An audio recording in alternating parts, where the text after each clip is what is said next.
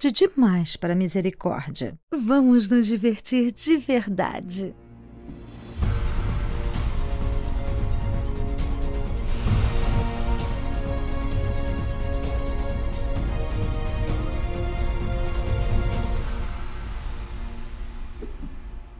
Alô, Liberdade, tudo bem? Aqui é Rafael Campos e hoje nós vamos ter um episódio falando sobre o League of Legends.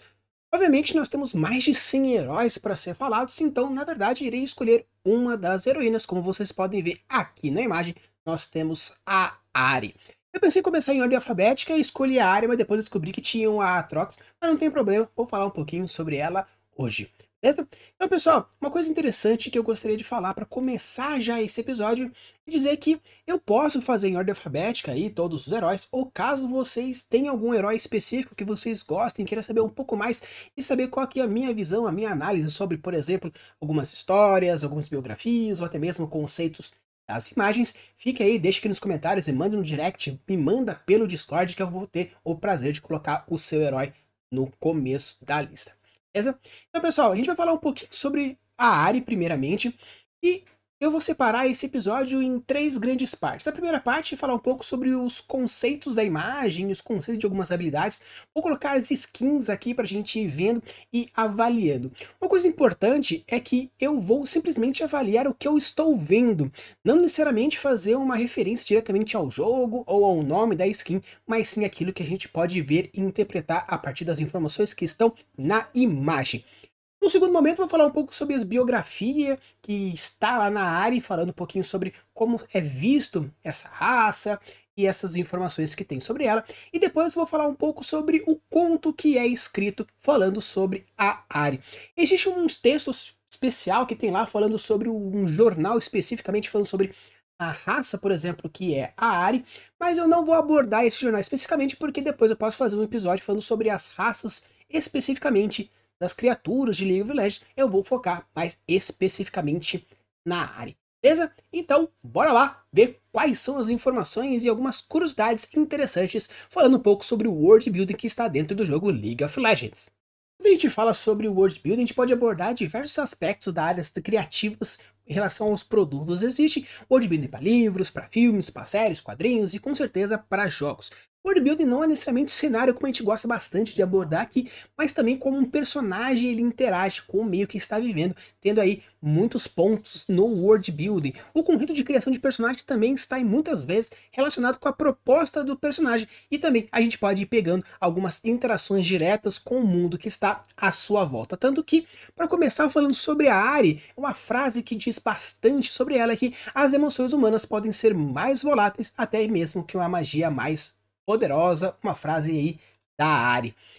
Então eu queria começar falando um pouquinho sobre o conceito por trás que a gente tem aí. Você vê que ela é uma moça que é representada como uma raposa de nove caudas.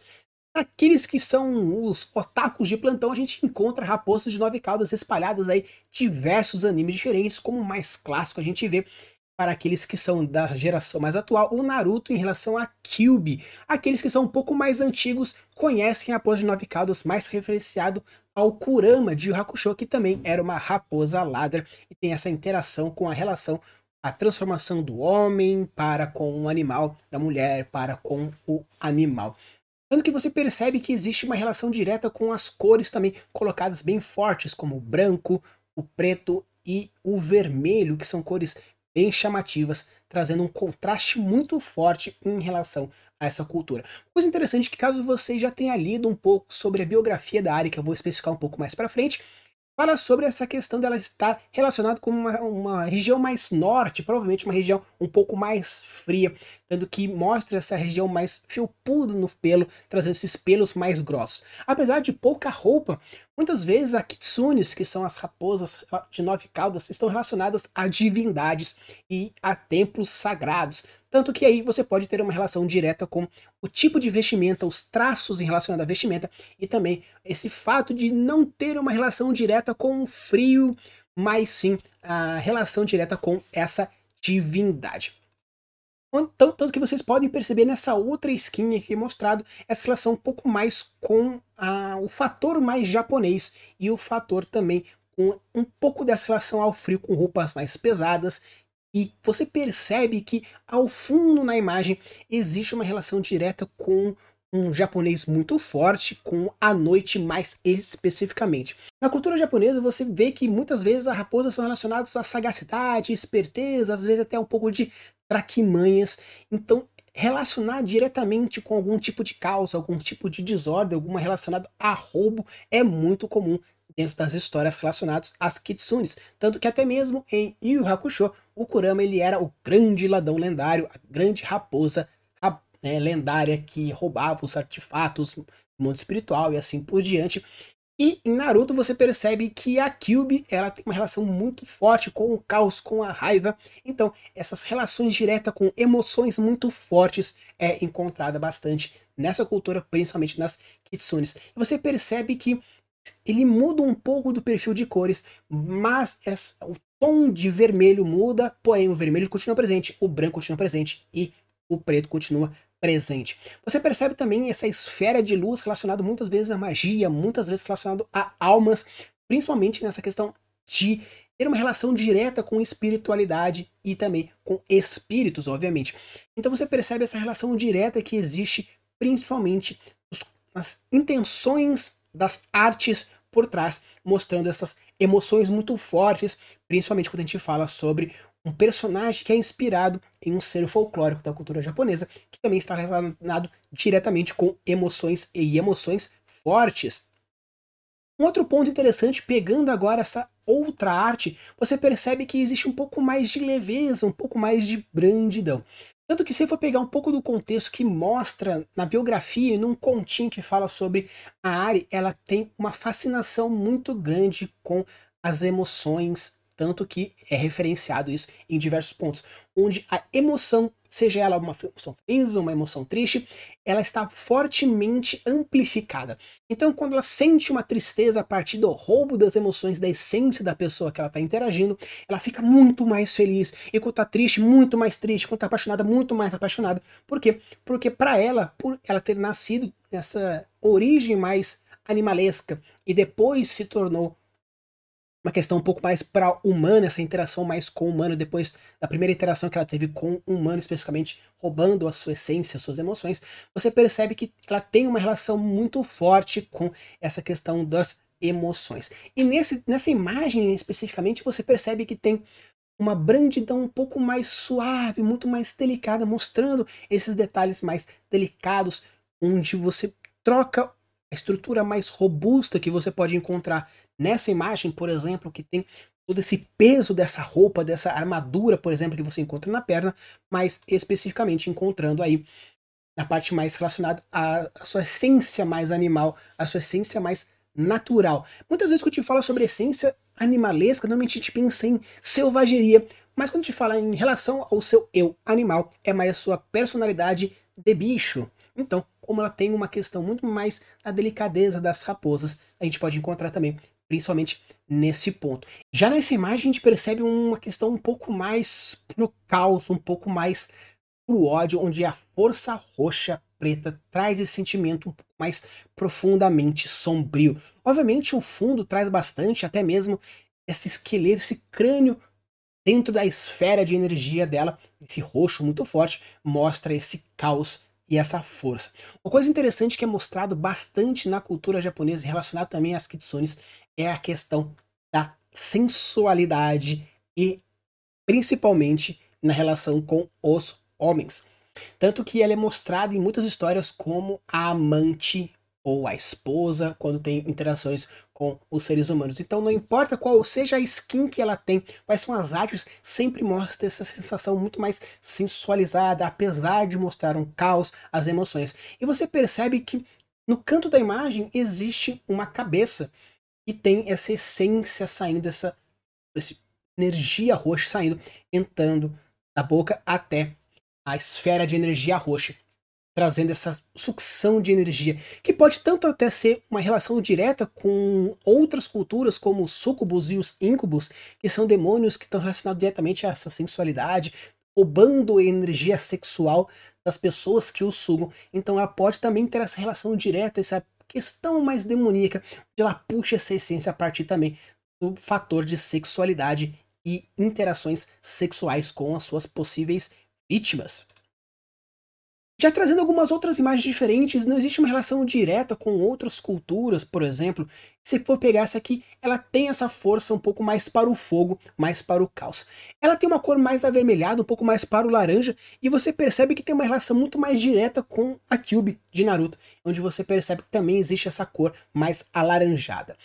Quando a gente fala sobre a questão das raposas, ela tem essa cor alaranjada, mas também se você for pegar principalmente no perfil de cores, onde o laranja é a associação da vivacidade e do brilho do amarelo com a força e a paixão do vermelho, você cria essa cor alaranjada. Tanto que a galera brinca que o laranja ela é a associação tanto da vivacidade quanto da nobreza, formando então assim essa cor laranja. Obviamente, mostra principalmente não talvez uma nobreza, mas sim essa força e essa vivacidade, além da cor laranja da própria raposa, propriamente dita dentro da cultura japonesa. E você percebe que quando a gente fala sobre um personagem mais feminino, principalmente na cultura de jogos, você percebe que muitas vezes acontece trabalhos de fanart, não fanart assim, mas de quando a empresa ela tem como objetivo atacar diretamente o seu público, vamos dizer dessa forma. Porque fanart é quando a gente fala sobre uma arte feita por um fã, não é uma arte oficial mas um fanservice mais especificamente. Tanto que você percebe que, apesar de ter uma relação muito mais pro mágico, muito mais pro arcano, foge um tanto dessa proposta mais oriental, mais a nível de cultura japonesa mesmo. Obviamente tem uma questão muito parecida com, por exemplo, a feiticeira Escarlate, que aparece na Marvel, nos filmes da Marvel, onde você vê esses detalhes no roxo, em vermelho, esse chapéu, é todas como se fosse a cauda formando como a capa que também aparece nos filmes. Então, muitas vezes acontece fanservice diferentes, que não é um problema. Caso você tenha uma cultura de escrever livros, uma cultura de mestre de RPG, você queira fazer um fanservice para os seus jogadores, para os seus leitores, não tem problema, porque nós também estamos falando de públicos-alvo. Se o seu público-alvo ele já está relacionado a isso e você vê que ele é muito forte nesse quesito, obviamente não tem por que você fazer diferente.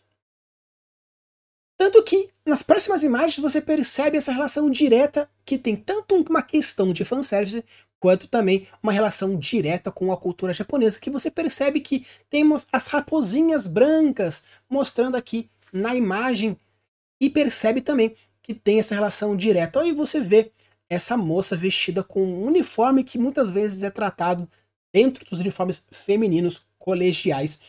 Então, apesar de ter uma relação direta que você percebe ver, é como se ela tivesse roubado alguma coisa, as raposas estão fugindo, ela está fugindo, parece que guardas estão soltando flechas, você percebe até as flechas tentando acertá-las, mas essa tem essa questão muito forte com a cultura japonesa, juntamente com esse fanservice aí, trazendo um pouco do colegial, apesar de ter esse contraste principalmente com o uniforme relacionado à, à cultura por trás, o tempo histórico que está essa imagem, mas você percebe diversas questões de influências diversas que você pode encontrar nessa imagem.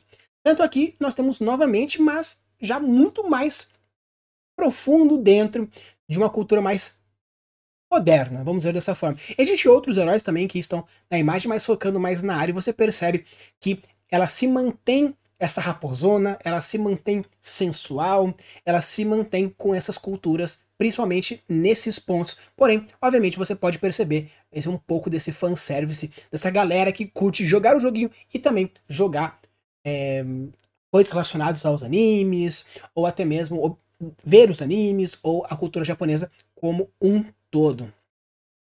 Tanto aí que você pode encontrar agora, principalmente com a entrada mais do mundo feminino dentro da cultura de jogos, da cultura de games no geral, você percebe que a gente pode tanto relacionar a entrada dessas moças, a entrada dessas mulheres para os jogos, tanto que você percebe que existem muitos detalhes. Ela não está tão sensualizada como nas outras imagens, ela tá com o cabelo um pouco mais curto, ela já mostra alguns o headset, já o Game Boy na cintura, um pouco mais moderna comparado às outras, principalmente nessa questão. Então eu acho bem legal porque o fanservice pode ser feito de diversos pontos diferentes, até mesmo nessa, na questão da inclusão das moças, porque a gente tem muitas jogadoras boas em diversos jogos de e-games, em esporte, em outras partes, então por que não também homenageá-las com essa imagem e obviamente como uma personagem que no jogo ela é muito forte, muitas vezes já foi até meta em algumas em algumas seasons, então colocar ela principalmente colocando essas referências de jogos de Mario, um pouco de Zelda e até mesmo os personagens do próprio jogo mais pixelizados.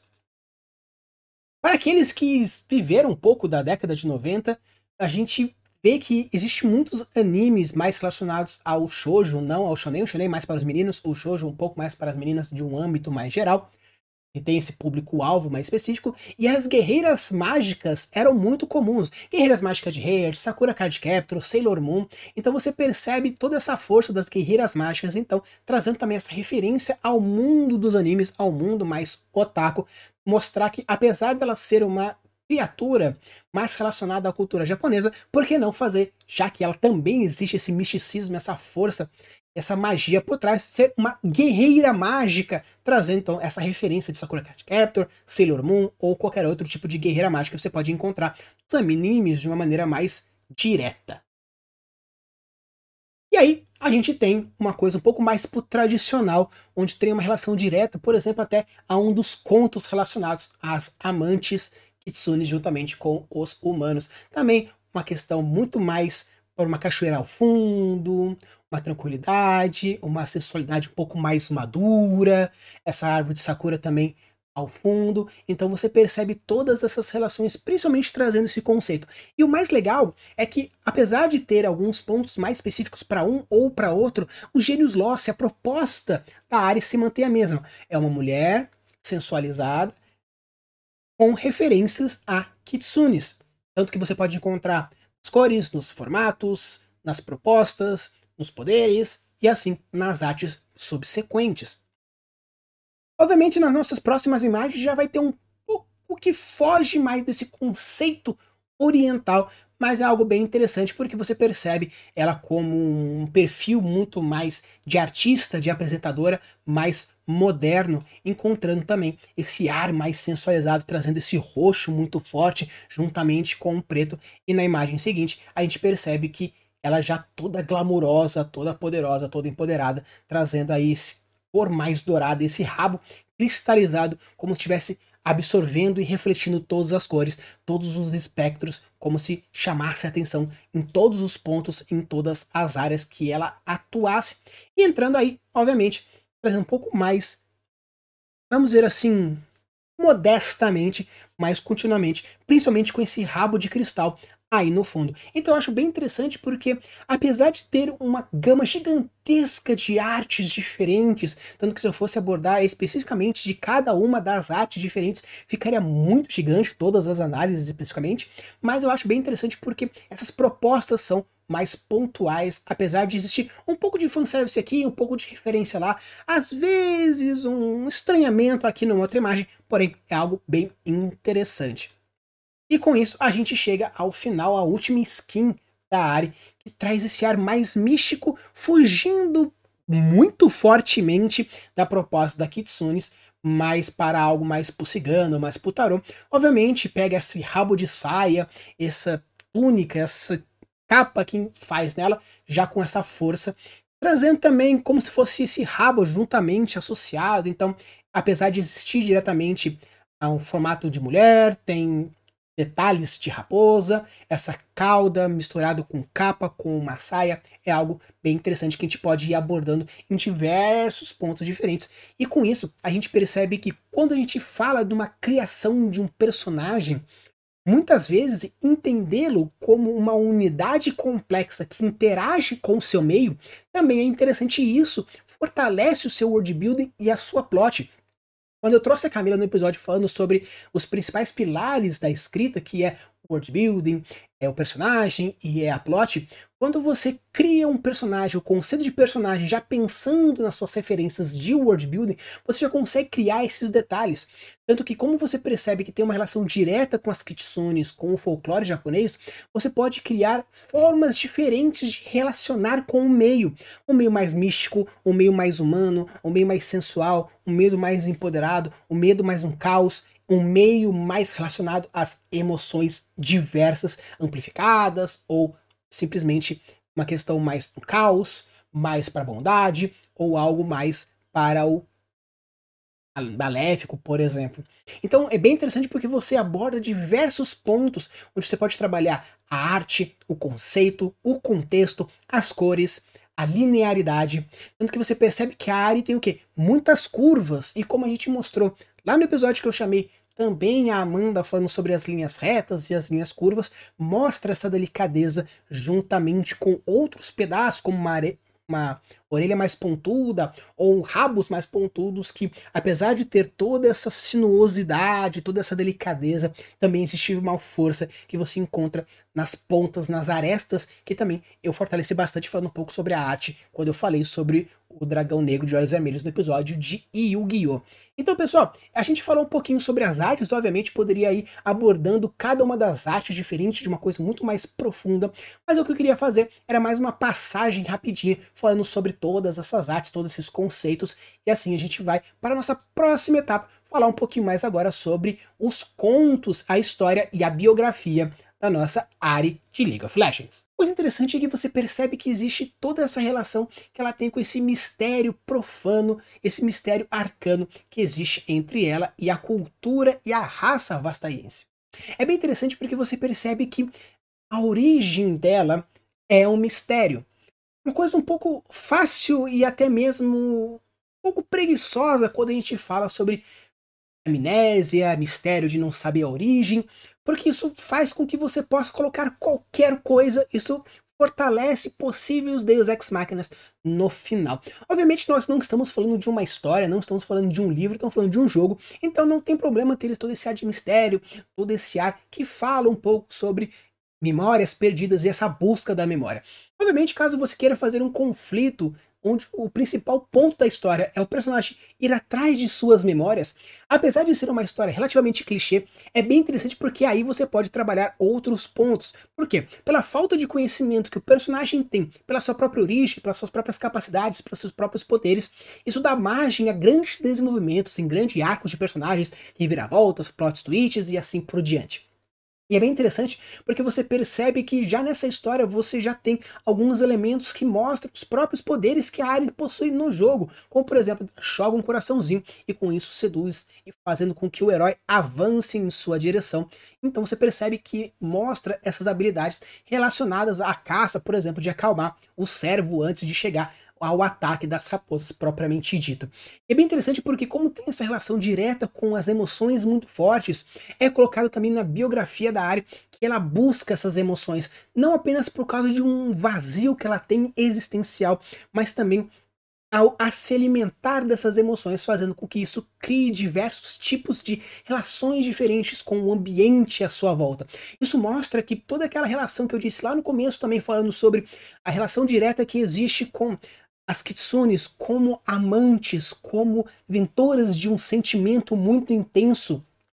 Isso mostra também na biografia da Ari. Então você percebe que você pode colocar algumas show don't tell. Conhece o termo show don't tell? Onde você mostra elementos sem ter que ficar explicando muitas coisas. Então você pode mostrar que ela é um ser de muitas emoções, de muitos sentimentos, com essas vontades, com esses anseios que, quando ela buscava, saía de perto das suas vítimas, porque percebia que trazia certas dores, sofrimentos, tanto para ela quanto para outras pessoas. Esse vazio, essa vontade, esse sentimento, de buscar esse sentimento, era bem mais forte, fazendo com que ela voltasse. Então eu acho bem interessante porque tem diversos elementos na história que montam pontos diferentes de possíveis relações diretas. E isso mostra também aquele chamado para a aventura. Quando a gente fala, por exemplo, de uma plot como uma jornada do herói, um dos pontos é o chamamento para a aventura. É você sair do seu local que você está acostumado, um local que é seguro para você, para você se aventurar aos desafios. Então ela percebe que, apesar de estar bem junto com as suas irmãs raposas, ela já se aproximou com aquela estranha chamada ser humano, onde ela busca esse conhecimento, se busca essa aventura, e com a ausência desses pensamentos, com essas memórias, e ela percebe essa relação com essas emoções, essa busca pelas memórias, ela já busca já outros pontos e assim vai entendendo um pouco mais sobre um pouco de si mesma e também um pouco sobre o mundo que está à sua volta. Então eu acho bem interessante porque apesar de um textinho bem curto, depois vocês podem ler com mais calma, vocês percebem que existem um grandes pontos emocionais, de conflitos psicológicos, não entra muito na questão biológica, fisiológica dela. Por quê? Porque é mais uma biografia que fala um pouco sobre o princípio e por onde ela quer, não adentrando muito nos detalhes. Caso vocês queiram que eu fale um pouco mais sobre essas raças vatasaienses que nós temos aí, existem alguns locais nesse site aí da Riot que, mostra alguma dessas criaturas específicas a gente pode adentrar um pouco mais profundamente. Mas aí, voltando um pouco mais sobre a área, a gente tem a nossa terceira parte que fala sobre um conto específico que tem outros pontos importantes que a gente pode trabalhar com o nosso personagem e assim, juntamente com o movimento da plot e movimento do personagem, a gente coloca elementos de world building também. Tanto que você percebe também nessa descrição, nessa pequena biografia, mostra origens, relações com um local de temperatura, como foi mostrado algumas imagens dela relacionado às suas skins sobre esse fator de, por exemplo, em relação ao Ártico, já colocou já duas sementes onde poderia ser que é o Rune Terra, que seria, por exemplo, continente ou o país, ou a Iona, que seria uma outra cidade ou uma outra região, colocar essas sementinhas dentro das descrições, dentro das plots, para criar certos gatilhos de curiosidades, antecipações. É algo bem interessante. E isso, obviamente, você cria e vai demonstrando o seu world building, juntamente com o desenvolvimento do personagem e o desenvolvimento da plot, beleza? Então, bora lá para nossa terceira e última parte, falar um pouco sobre um pouco mais da história da área, no conto que também você pode encontrar no site do League of Legends. Uma coisa interessante sobre esse conto, a troca justa, é porque já começa com um título bem interessante que mostra alguns pontos importantes. Já existe já um certo spoiler já nesse título, então você já consegue perceber que a Ari vai conseguir alguma coisa em troca de alguma outra coisa. Tanto que quando você percebe que ela já está no mercado, você já percebe alguns pontos importantes na descrição deste mercado. Você percebe cheiros de incenso, frutas, tendas e outros pontos relacionados à meditação, por exemplo, já mostrando um pouco da cultura que ela está margeando esse mercado, tipo um Aladdin da vida, uma coisa um pouco mais árabe, uma coisa um pouco mais para aquela questão da Índia e aquela região. Então você percebe que já existe um key de world building onde mostra os fatores sensoriais, auditivos, com as pessoas falando, cantando, conversando, vendendo, fatores visuais, falando sobre frutas, falando sobre as crianças, o corre-corre, e também falando sobre os fatores de cheiro, que fala sobre as frutas, os incensos, as curiosidades que vão trazendo nessa questão. Então é bem interessante que nesse conto ele já começa algumas descrições falando sobre os cinco sentidos. Obviamente não todos eles, mas já começa uma descrição já bem forte, trazendo essa ambientação importante, principalmente porque se é uma história curtinha. Então você entender essa ambientação é bem importante. O problema com relação ao título, por exemplo, é que você percebe que algum desses mercadores, por já trazer essa informação de uma troca justa e falando sobre esses mercados que tem muita característica, essa troca muitas vezes justa de vendas, coisas roubadas, tráfico e assim por diante. Então, pode ser que exista algum pulo do gato aí então no meio dessa história. E o um negócio importante e interessante sobre a Ari e esse. Uma coisa legal e interessante sobre a Ari. Uma coisa interessante e importante nesse conto que a gente pode até falar são alguns. Algumas. Uma coisa interessante que a gente pode falar sobre essa historinha rapidinha são alguns pontos importantes sobre a escrita. Existem alguns trechos que mostram, por exemplo, você usa olho, olhar, olhando, junto, é muito próximo, causando um sentimento um pouco ruim. Então eu sugiro quando você for escrever alguma coisa, cuidado com algumas palavras repetidas. Obviamente a gente fala que a menina, a menina, a menina, a menina, pode trocar por nome ou por uma outra descrição. Mas às vezes existem alguns conceitos de escrita que são importantes você perceber que quando você coloca palavras com raízes parecidas, olho, olhar, olhando, ou qualquer outra derivação dessa raiz olho, você pode causar esse estranhamento por repetição. Então, utilizar de sinônimos é muito importante também nessas horas. Se você percebe que você usou muitas palavras com a mesma raiz, é interessante você trocar. Algo que é bem legal é que já mostra já no começo da história, na descrição da área, no começo dessa história, que pelo medo de alguém reconhecê-la como uma vastaiana, ela já cobre a sua cauda com um manto, não deixando que as pessoas vejam. Isso mostra que pode ser que futuramente esse esconder seja algo importante, como é mostrado no final dessa história, que a cigana, que existe essa troca que é feita com Ari posteriormente, a troca seria ela roubar um pedaço da cauda. Na verdade, uma cauda inteira, já que a Ari possui nove, porque, de acordo com ela, existem fatores mágicos de poção e outros pontos relacionados ao arcanismo, juntamente aos seus elementos mágicos do, do seu corpo. E quando a gente fala de troca justa, ela imagina que para a cartomante que passou informações um pouco sobre o passado da Ari, a troca justa seria, já que ela não tem dinheiro para pagar, pagar com o seu corpo, literalmente um pedaço do seu corpo, que de acordo com a cartomante não seria um grande preço comparado às informações que ela recebeu do seu passado. Porém, é percebido que, juntamente com o ponto histórico da curiosidade e do passado, a cartomante começa a falar um pouco sobre algumas informações e vai acusando a curiosidade, tanto nossa quanto da Ari, percebendo um pouco dessa inocência quanto em relação ao seu passado. E é bem interessante que, pelo fato de existir um, uma teoria, não é teoria não, uma técnica de escrita, que a gente fala de a técnica do Watson, Watson ele é o sidekick, ele é o parceiro do Sherlock Holmes. Qual é a função do Watson em alguns pontos da história do Sherlock Holmes? É você explicar o infodump. O infodump é quando você joga uma informação na cara do seu leitor. E você pode fazer uma forma de dar uma diluída nesse infodump, que seria o seguinte: o Watson não sabe da informação, o Sherlock sabe. E para o Sherlock não simplesmente falar as informações jogadas aí de qualquer jeito, ele fala para o Watson. Então é muito interessante que uma forma de explicar o infodump das pedras do poder da Ari seria essa vidente contando um pouco do passado para Ari e com isso trazendo as informações para a gente também. E é bem legal porque vai fazendo isso de uma forma bem mais diluída e além disso mostra um pouco da traquimanha que tem a vidente, porque ela tem como objetivo, na verdade, dopar a Ari. Por quê? Porque ela fala que tem um chá, que tem um gosto amadeirado, com um gigantesco detalhe que é um mel grotesco por cima. O mel ele é muito adocicado, para quem já é, comeu, já adoçou chá ou suco com mel, ele fica muito doce com pouco mel. Então quando coloca muito carregado, pode ser que exista uma forma de mascarar um veneno, que é o que acontece. Não necessariamente um veneno que vai matar a área, mas sim serve para dopá-la minimamente, para que ela não tenha forças nem físicas nem arcanas para conseguir se livrar desse procedimento que seria arrancar o rabo da Ari.